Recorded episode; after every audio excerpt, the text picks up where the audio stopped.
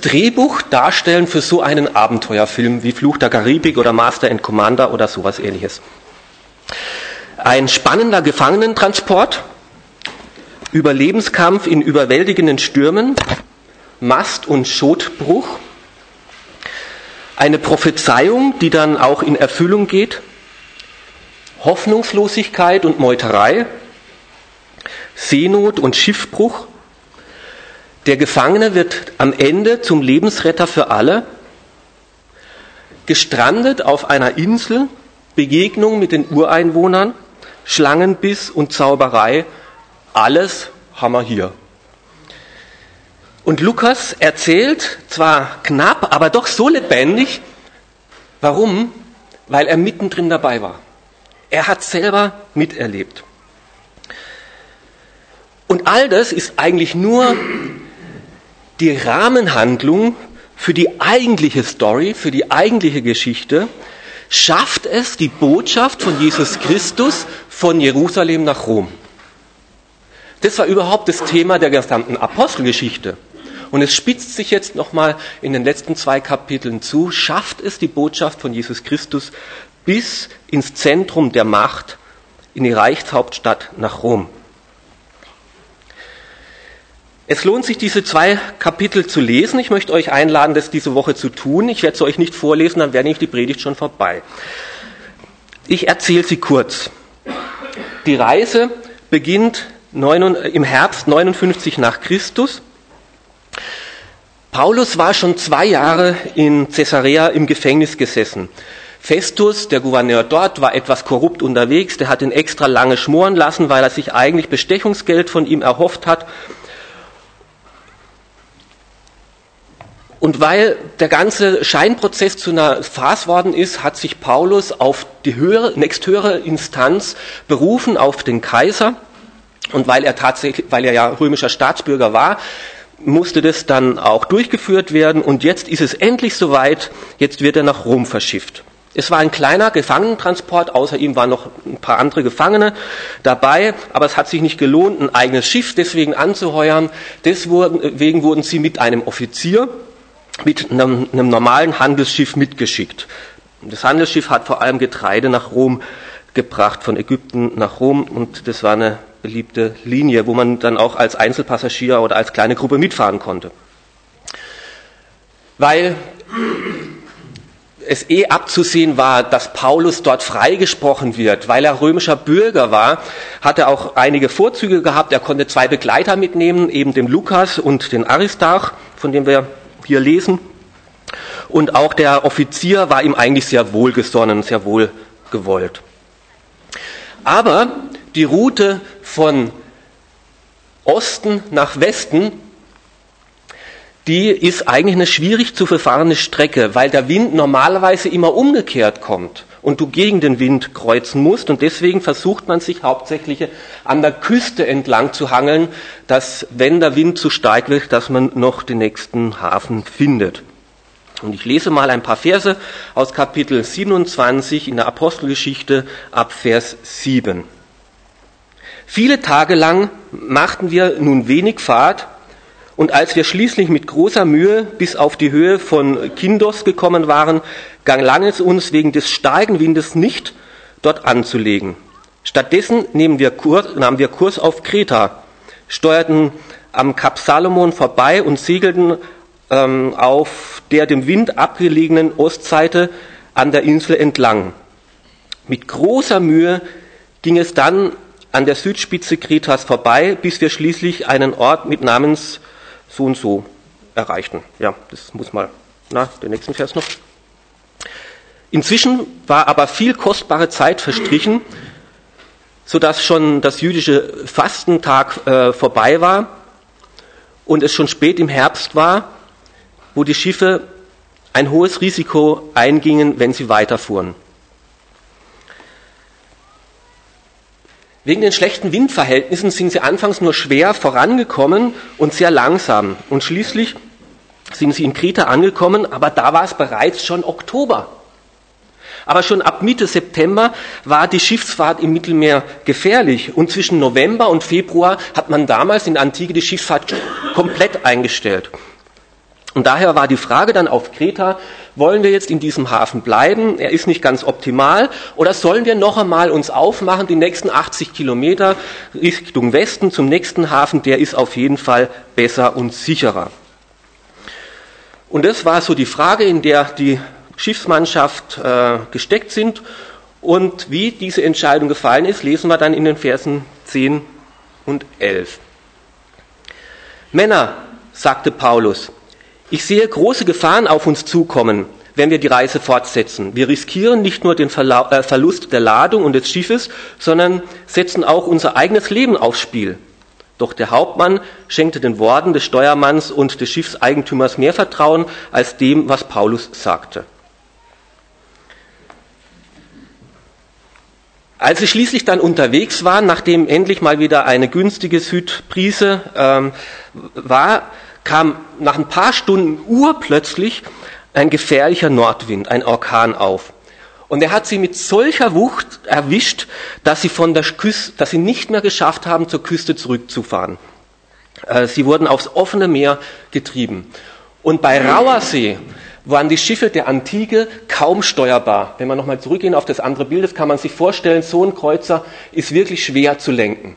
Und die haben das trotz aller Kraft und aller Mühe nicht geschafft, den Bug, also vorne, in die Wellen hineinzubringen, wieder zurück zur Küste. Und schließlich mussten sie den Kampf aufgeben und mussten das Schiff dem Sturm ausgeliefert überlassen. Sie haben noch gesehen, sie sind noch an der letzten Festnetzinsel vorbeigetrieben worden. Jetzt kommen wir wieder das andere Bild. Und dann war nur noch das offene Meer. Die Mannschaft versuchte alles Mögliche zu tun. Sie versuchten das Schiff zu sichern, die Planken mit allem möglichen Schnüren noch festzubinden, das Gewicht zu erleichtern, das Getreide ins Meer zu schmeißen, ähm, die äh, dann wurde versucht, das Stift zu äh, stabilisieren, indem man einen Treibanker hinten äh, hat, dass es nicht zu sehr in den Wellen kippt. Aber eigentlich war die Lage hoffnungslos. Keine Hoffnung mehr auf Rettung. Trotz allem Bemühen schwappte immer mehr Wasser in das Schiff und das Schiff drohte zu sinken. Und noch dazu war es seit Tagen finster. Keine Sonne, keine Sterne, damit jegliche Orientierung verloren. Schon seit zwei Wochen. Die wussten komplett nicht mehr, wo sie sind. Haltlos, orientierungslos, hoffnungslos, Panik auf der Titanic. Ich lese Vers 21 dann weiter. Niemand war mehr imstande, etwas zu essen, bis Paulus schließlich vor die Schiffsmannschaft trat und sagte, ihr Männer, man hätte auf mich hören und nicht mehr weiterfahren sollen, nachdem wir einmal auf Kreta angelegt hatten. Dann wären wir gar nicht erst in diese Gefahr geraten und all den Schaden wäre uns erspart geblieben. Aber nachdem jetzt alles so gekommen ist, fordere ich euch auf, lasst den Mut nicht sinken, denn nicht ein einziger von euch wird umkommen, nur das Schiff ist verloren. Letzte Nacht trat nämlich ein Engel des Herrn, dem ich gehöre und dem ich diene, zu mir und sagte, Paulus, du brauchst dich nicht zu fürchten. Gott hat bestimmt, dass du vor dem Kaiser erscheinen sollst und deswegen wird er allen, die mit dir auf dem Schiff sind, auch das Leben schenken. Fasst also wieder Mut, Männer, denn ich vertraue Gott und bin überzeugt, dass alles so kommen wird, wie es mir durch den Engel gesagt hatte.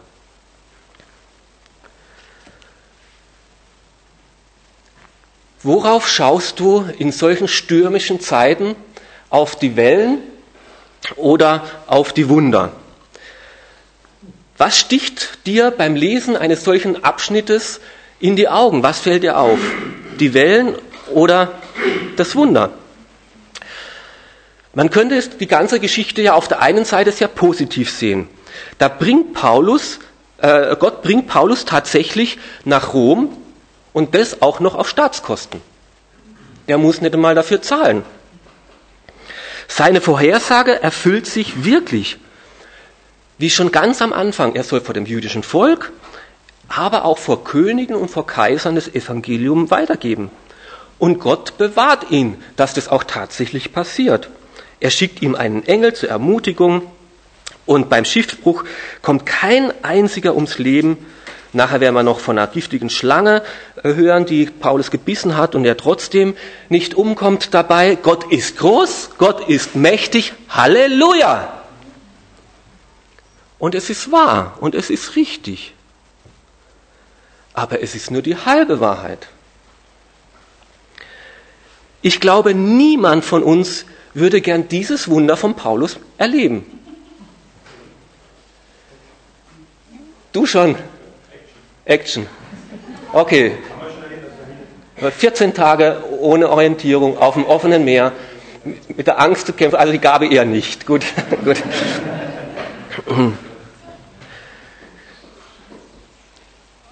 Große Schwierigkeiten.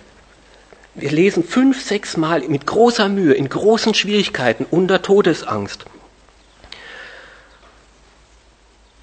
Und schon vorher da sitzt er zwei Jahre im Gefängnis, nur weil da ein korrupter Politiker sich Bestechungsgeld erhofft.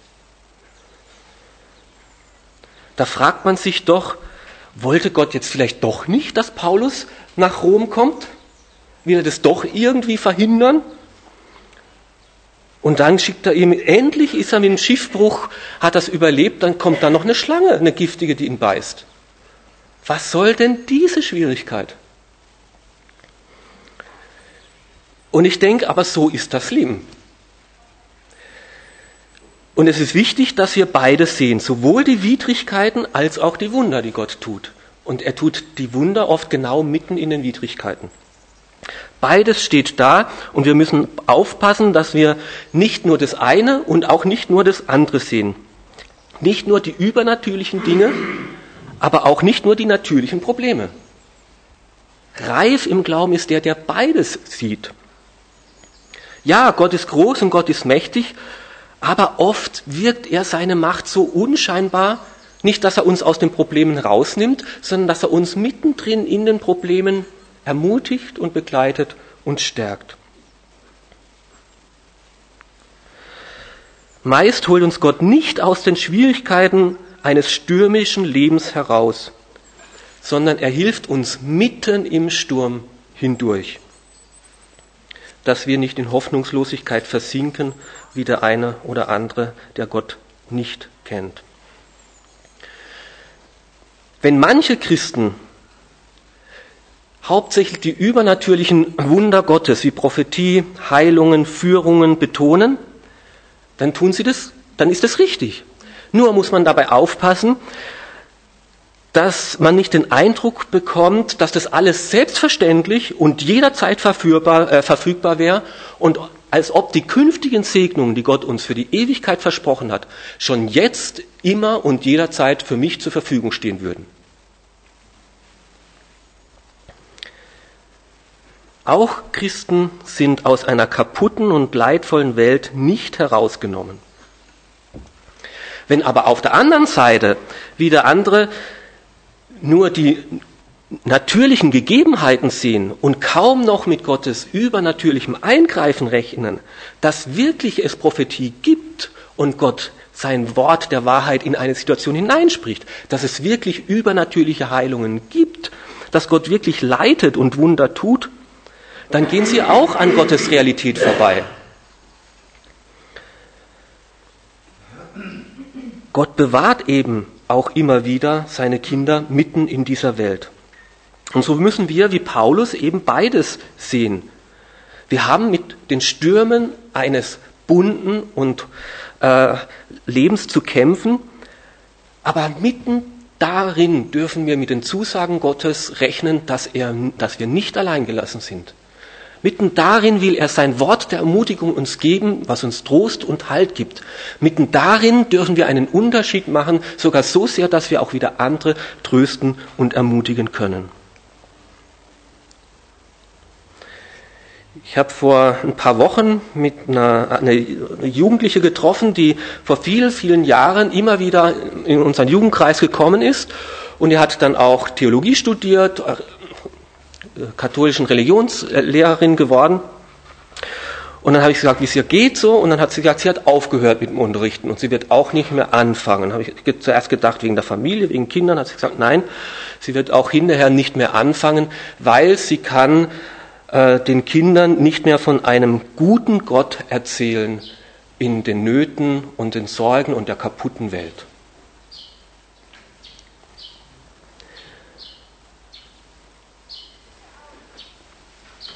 Was sagt man da? Das kann ich nur zu gut verstehen.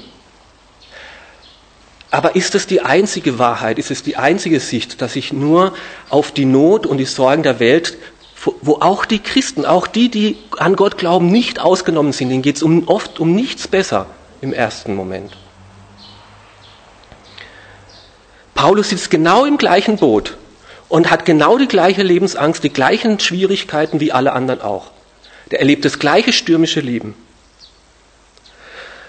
Aber es ist doch ein Unterschied. Gott spricht zu ihm und ermutigt ihn und diese Worte Gottes, die machen einen Unterschied für ihn selber und für alle anderen, weil er anderen auch Trost spenden darf. Gott hat einen Plan mit mir. Ich bin nicht willenslos ausgeliefert von Entscheidungen, die andere über mich fällen. Ich bin nicht hoffnungslos ausgeliefert über den Sturm und die Wellen, da gibt es einen Gott, der noch darüber steht und der einen Plan mit mir hat und auf mich aufpasst. Und das macht doch einen Unterschied. Eine Fluggesellschaft hat mal untersucht, warum manche Kinder und Jugendliche, Teenager und Jugendliche nach äh, Flugzeugkatastrophen und Abstürzen traumatisiert sind und hohe Kosten der äh, Traumabewältigung verursachen und andere Kinder überhaupt nicht. Da entstehen gar keine Kosten. Dann haben die das untersucht, woran liegt das?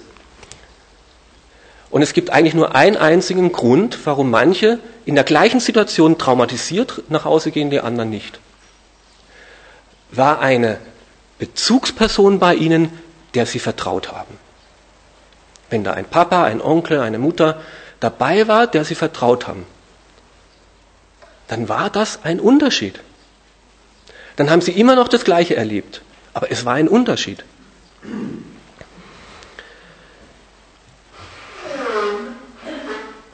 Und den Unterschied hat Paulus erlebt. Wir haben ihn schon im Vers 23 gelesen, ich möchte ihn aber nochmal lesen. Letzte Nacht trat nämlich ein Engel des Herrn, dem ich gehöre, und dem ich diene, zu mir und sagte, Paulus, du brauchst dich nicht zu fürchten. Gott hat bestimmt, dass du dem König erscheinen sollst. Und deinetwegen wird er allen, die mit dir auf dem Schiff sind, das Leben schenken.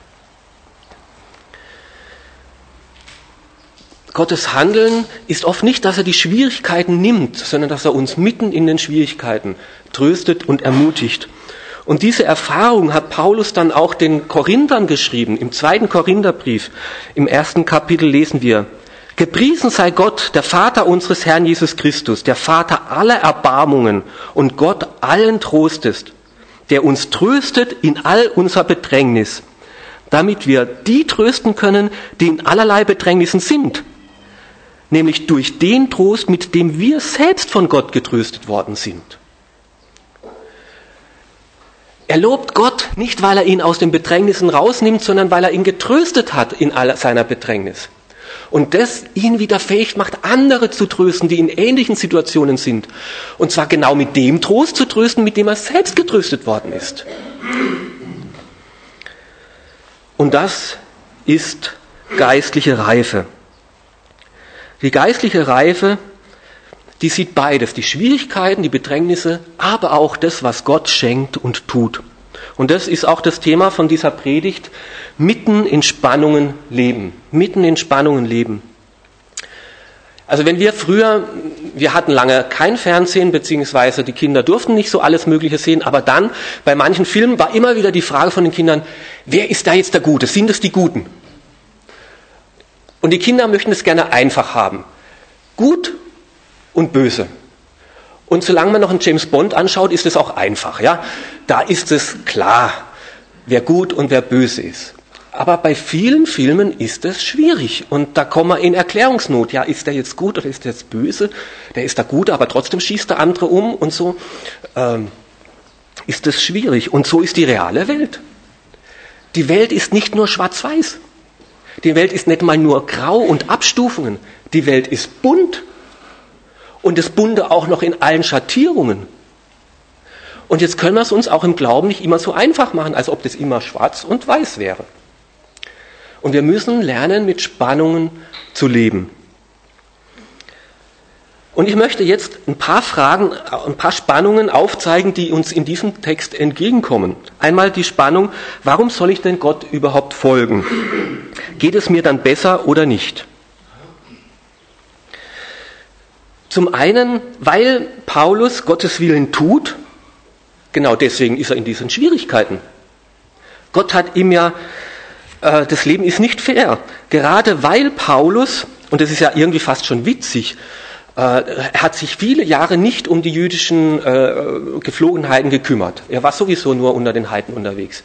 Und jetzt hat er gesagt, okay, jetzt bemühe ich mich, wirklich mal den Juden einen Gefallen zu tun und keinen Anstoß zu erregen. Und jetzt mache ich die jüdischen äh, Sitten. Und jetzt wird er in Jerusalem genau deswegen festgenommen, weil er anscheinend die jüdischen Sitten übertritt und deswegen wird er jetzt verhaftet. Ist das fair? Das ist nicht fair. Das ist seltsam. Und er ist jetzt Gefangener, weil er genau auf Gottes Wort gehört hat und nach Jerusalem gegangen ist.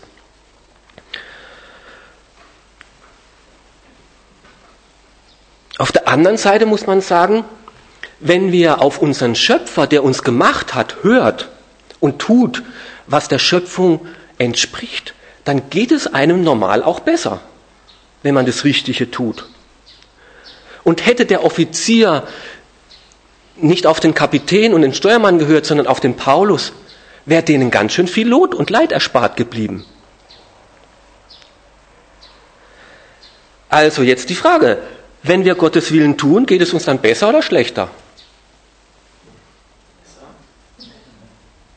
Beides. Manchmal stimmt das eine, manchmal stimmt das andere. Kann man nicht so grundsätzlich sagen. Das ist, ist nicht grundsätzlich das eine oder grundsätzlich das andere. Und so finde ich in der Bibel auch nicht ein Wohlstandsevangelium, das äh, der sichtbare Beweis für Gottes Wohlwollen das wäre, dass es uns gut geht, dass wir gesund sind, ähm, dass wir Erfolg haben. Das sehe ich so nicht durchgängig in der Bibel. Manchmal schon, aber manchmal auch nicht.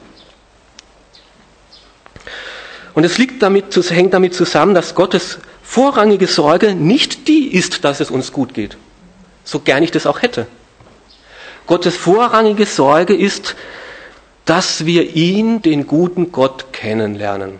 Und das ist ein Unterschied. Fester Glaube entsteht eben nicht im Klima einer beschaulichen Urlaubsreise. Fester Glaube entsteht in den Stürmen des Lebens und in diesen Situationen, wo wir selbst nicht mehr aus und ein wissen, da erfahren wir Gottes Hilfe und Beistand. Und noch auf ein Spannungsfeld möchte ich hinweisen. Was kann ich schon bewirken? Gott tut doch eh, was er will. Und er hat es ja an den Paulus vorausgesagt. Paulus, du wirst auf jeden Fall vor den Kaiser vor Gericht stehen. Und Gott ermutigt und stärkt den Paulus, es ist nicht Willkür, was da jetzt passiert. Es liegt nicht letztlich an dem Steuermann. Es liegt letztlich nicht an den Wellen. Es ist nicht Willkür der Naturgewalten oder der Regierungen. Ich habe einen Plan mit dir. Du musst nach Rom vor den Kaiser. Und es hat er dem Paulus ja jetzt nicht, nicht erst das erste Mal gesagt, das hat er dem Paulus schon vor 25 Jahren gesagt. Gleich bei seiner Bekehrung, da haben wir gelesen, Saulus ist mein auserwähltes Werkzeug, er soll meine Botschaft vor den Völkern und vor Könige bringen. Und ich werde ihm zeigen, wie viel er für mich leiden muss. Und noch vor zwei Jahren, wo er da im Gefängnis saß in Caesarea, hat Gott das nochmal zu ihm gesagt, sei unbesorgt. So wie du den Menschen hier in Jerusalem von mir erzählen musst, so musst du meine Botschaft auch in Rom predigen. Wenn das so sein muss, wenn Gott das so sagt, ja, dann bleibt uns eh nichts anderes übrig, oder? Dann können wir eh tun oder lassen, was wir wollen. Das, wenn Gott das will, dann wird das so sein. Ja, und es stimmt, Gott kommt ein sein Ziel, aber es ist ein Unterschied, ob, sagen wir mal, langweilige Würfelspielen in sicherem Hafen auf Kreta oder beinharter Überlebenskampf auf dem offenen Meer. So oder so kommt er nach Rom. Unsere Entscheidungen können dennoch weise oder dumm sein und das hat Folgen. Ob wir das eine tun oder das andere, positive wie verheerende. Paulus wusste schon in Kreta, Übrigens wissen wir nicht genau, woher er es wusste, ob das jetzt eine Eingebung von Gott war oder ob das einfach seine Lebenserfahrung war. Er war über, immerhin schon, das war die zwölfte Schiffsreise, wo er jetzt gerade unterwegs war. Der hat schon viele Kilometer da unterwegs gehabt. Vielleicht war es auch nur sein vernünftiger Menschenverstand. Es ist zu spät jetzt. Wir sollten hier im Hafen bleiben.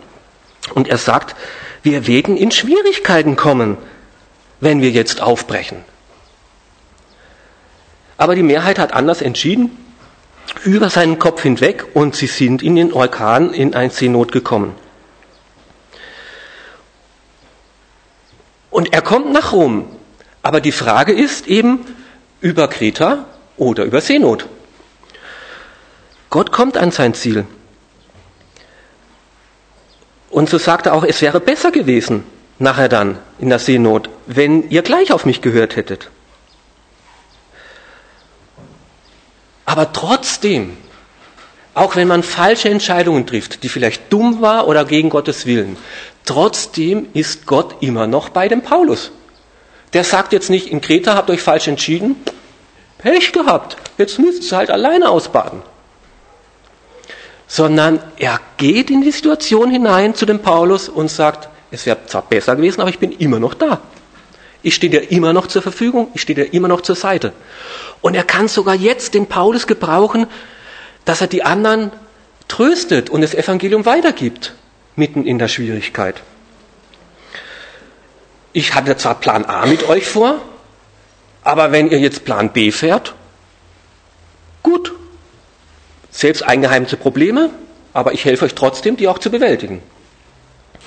Er ist immer noch vor Ort in dieser Situation. Gott kommt so oder so an sein Ziel. Und das Zweite, aber dennoch müsst ihr mitwirken, dass das auch passiert. Jetzt hätte ja Paulus sagen können, ich habe eine super Prophetie, ich muss auf jeden Fall nach Rom. Warum überhaupt noch was tun, wenn Gott eh alles im Griff hat und macht? Dann könnte ich ja mich jetzt in die Hängematte legen und ein Schläfchen halten. Kismet, Schicksal, Gott tut eh alles. Aber so reagiert Paulus nicht. Er sagt, im Morgengrauen forderte Paulus alle endlich, äh, endlich auf, endlich etwas zu essen. Ihr habt 14 Tage lang gehungert, sagte er. Wenn ihr überleben wollt, müsst ihr jetzt etwas essen. Ja, hat jetzt Gott verheißen oder müssen sie trotzdem noch was tun? Ja, beides. Gott hat gesagt, ihr werdet alle gerettet werden, aber dazu gehört auch, dass er jetzt mächtig auffuttert. Und dann wird nachher noch ein äh, Evakuierungsplan gemacht. Zuerst werden die Schwimmer und die müssen allein und dann werden Floße gebaut, dass im Schiffsbruch dann auch tatsächlich alle überleben. Beides ist richtig. Gott will retten, aber er tut es nicht für sie, auch nicht ohne sie, sondern mit ihnen. Und Gott will auch uns gnädig sein und uns zur Seite stehen und uns ein, aber er will es, indem er uns einbezieht. Er, er löst die Probleme nicht für uns, sondern er will uns einbeziehen, dass wir es mit ihm gemeinsam. Wir brauchen beides in den Schwierigkeiten. Vertrauen in einen Gott, der alles im Griff hat und trotzdem all unsere Anstrengungen und Bemühungen, dass wir tun, was wir tun können.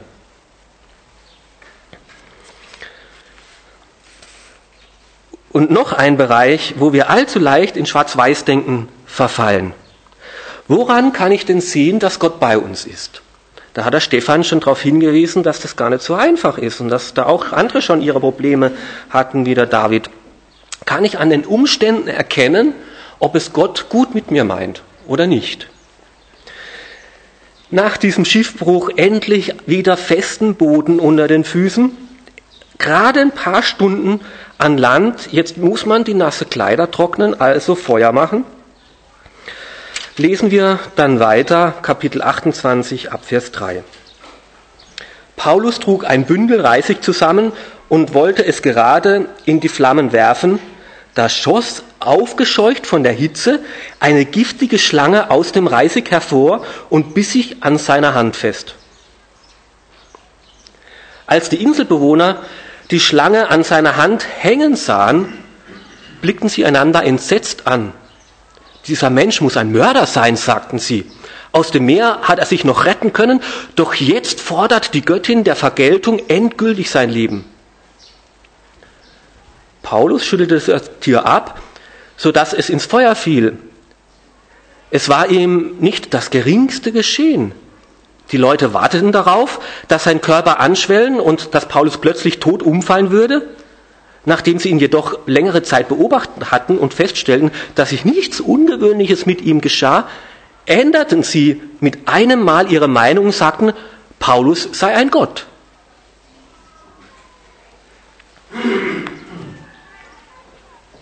Welcher Schluss ist jetzt richtig? In derselben Stunde mal das eine, mal das andere. Mörder oder Gott. Und wir müssen aufpassen, dass wir nicht allzu schnell den gleichen Fehler machen als die Ureinwohner da von Malta.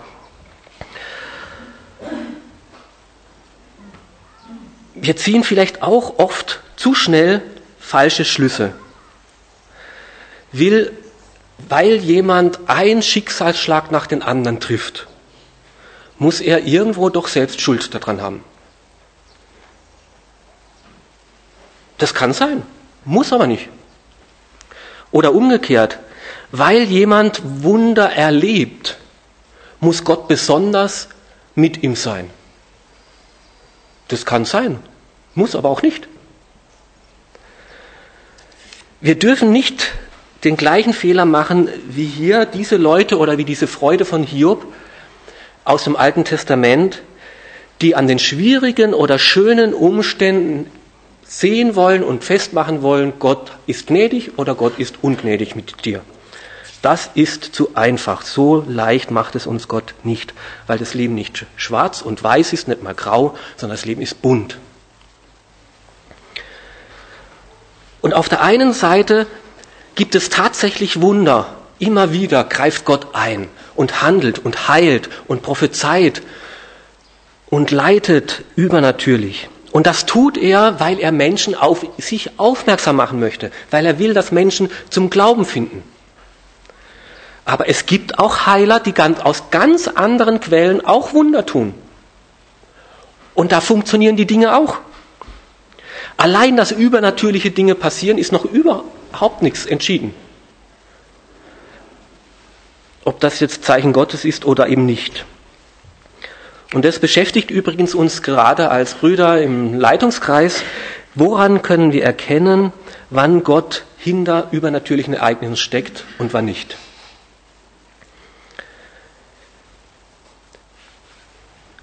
Zum Schluss der Predigt, und ich komme langsam auch zum Schluss, ich glaube, ich habe schon genug Stoff zum Nachdenken euch gegeben, möchte ich aber noch auf den Schluss der Apostelgeschichte hinweisen. Wir sind heute am Schluss der Predigt, am Schluss der Serie und auch möchte ich auf den Schluss der Apostelgeschichte hinweisen, weil auch hier wieder ein Widerspruch sich findet, mit dem wir nur manchmal schwer umgehen können. Auf der einen Seite sitzt Paulus in Rom unter Hausarrest und seine Bewegungsfreiheit ist stark äh, eingeschränkt. Auf der anderen Seite aber verbreitet sich das Evangelium weiter.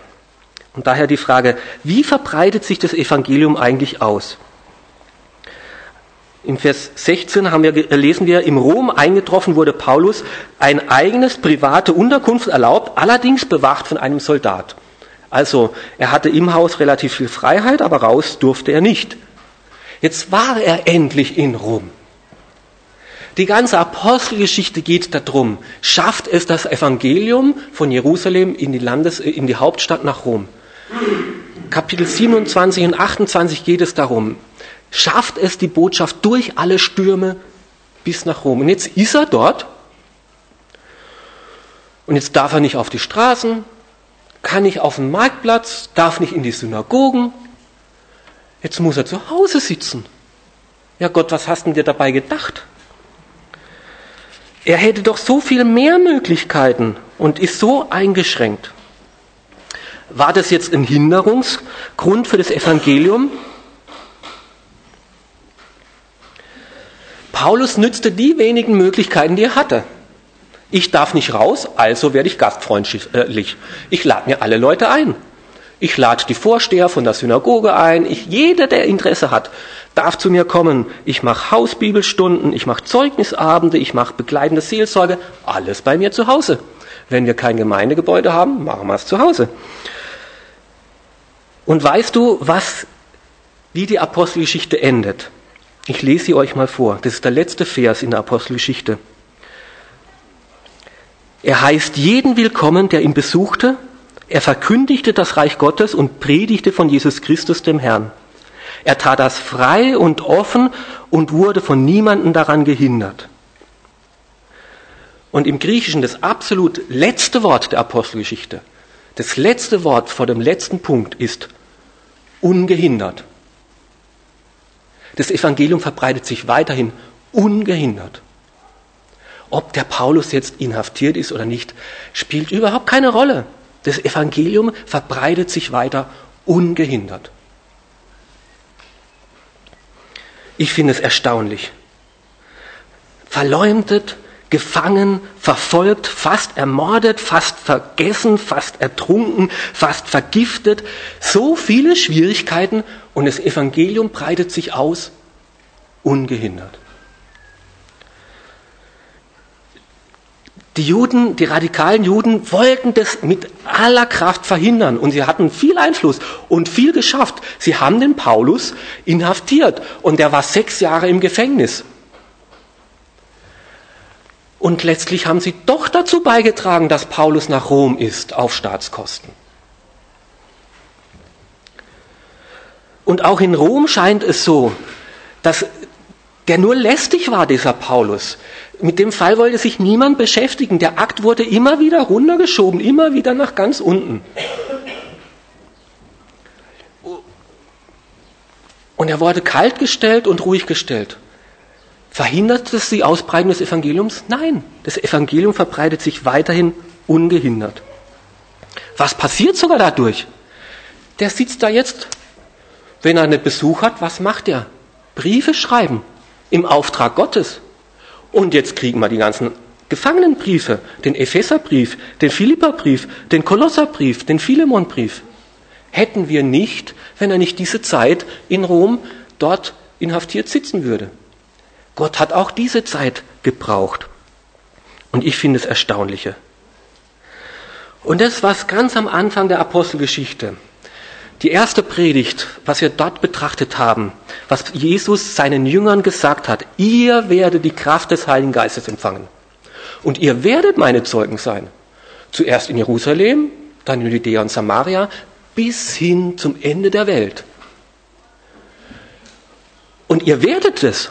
Das, das weiß ich. Und dazu habe ich euch ausgerüstet. Das wird der Heilige Geist machen mit euch.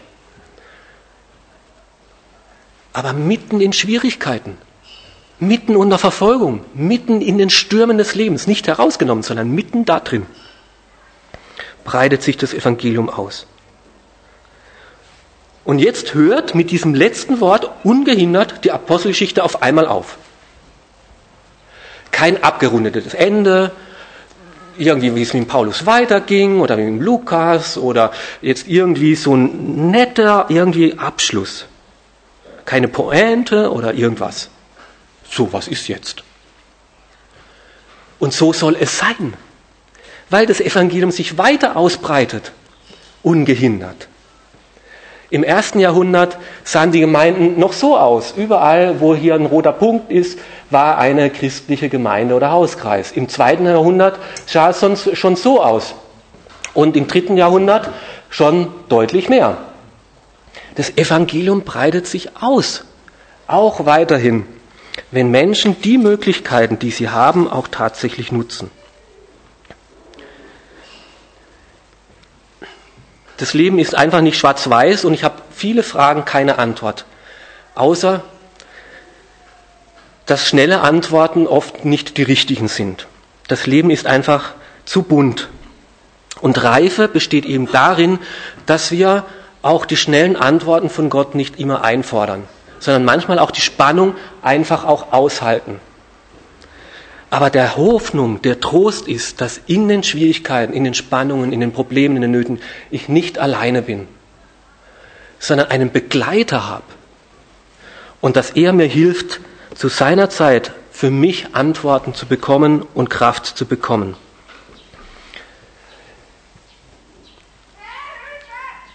Vielleicht lesen wir das auch miteinander, was ich bei allen Fragen, die offen geblieben sind, doch entdecken konnte, was Gott uns auch mit solchen einem Abenteuergeschichte an Wahrheiten und Weisheiten mitgeben möchte.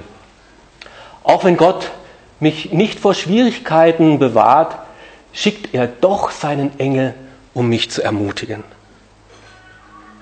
Dass ich nicht verzweifeln muss, sondern Hoffnung und Trost habe, nicht nur für mich, sondern auch für andere. Jesus Christus nachfolgen, erlebt, wer Jesus Christus nachfolgt, erlebt Schwierigkeiten aufgrund des Glaubens wie übernatürliche Erlebnisse. Wir erleben beides. Sowohl Schwierigkeiten aufgrund des Glaubens als auch Gottes Eingreifen und Wunder. Und selbst wenn sich sein Plan auch in meinem Leben auch Gott wird seinen Plan auch in meinem Leben erfüllen und ich will dazu beitragen, was ich tun kann. Ich will meine Entscheidung nicht, der, nicht irgendjemand abgeben, nicht einem Kiss mit Gott, sondern ich will tun, was ich tun kann. Und gleichzeitig glauben, dass Gott mir hilft und seinen Plan mit mir verfolgt. Und selbst wenn ich mal Fehlentscheidungen getroffen habe, selbst wenn es oder andere für mich Entscheidungen getroffen habe, die, die mich betroffen haben, die nicht so waren, wie Gott es eigentlich gewollt hat, dann ist das Ruder noch nicht endgültig aus dem Plan. Dann hat Gott immer noch einen Plan mit mir, ist Gott immer noch bei mir, immer noch an meiner Seite und kann auch dort mich segnen und mich gebrauchen. Ich will nach falschen Entscheidungen ist Gott immer noch bei mir und kann mich gebrauchen. Und Gott zeigt seine Nähe zu mir nicht zuerst durch Umstände, sondern durch sein ermutigendes Wort. Ich will mein Urteil über Gottes Nähe und Ferne da möglichst vorsichtig sein. In meinem Leben und auch in Beurteilung von anderen. An dem entscheidet sich nämlich nicht, ob Gott gnädig ist und bei ihm ist, sondern das müssen wir an Gottes Wort, an Gottes Verheißungen festmachen. Und ich will, wie dieser Paulus, der nicht viele Möglichkeiten hatten, und ich bin vielleicht nicht so umfassend begabt und kann nicht so viele Möglichkeiten an dem Ort, wo ich bin, aber die Möglichkeiten, die ich habe, die möchte ich doch nutzen. Und so kann sich die Apostelgeschichte auch mit mir und in meinem Leben fortsetzen. So kann dieser gleiche Geist, der diese Apostelgeschichte in Bewegung gesetzt hat, seine Geschichte mit mir weitermachen.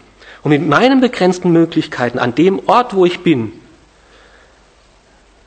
darf auch ich äh, jemand sein, durch den sich das Evangelium ausbreitet, ungehindert. Und so lesen wir miteinander die Zusammenfassung der Predigt, den letzten Satz. Oh, jetzt kann ich es aber schwer lesen. Den Fragen, deswegen ist ja bunt, ja, weil es nicht schwarz-weiß sein soll.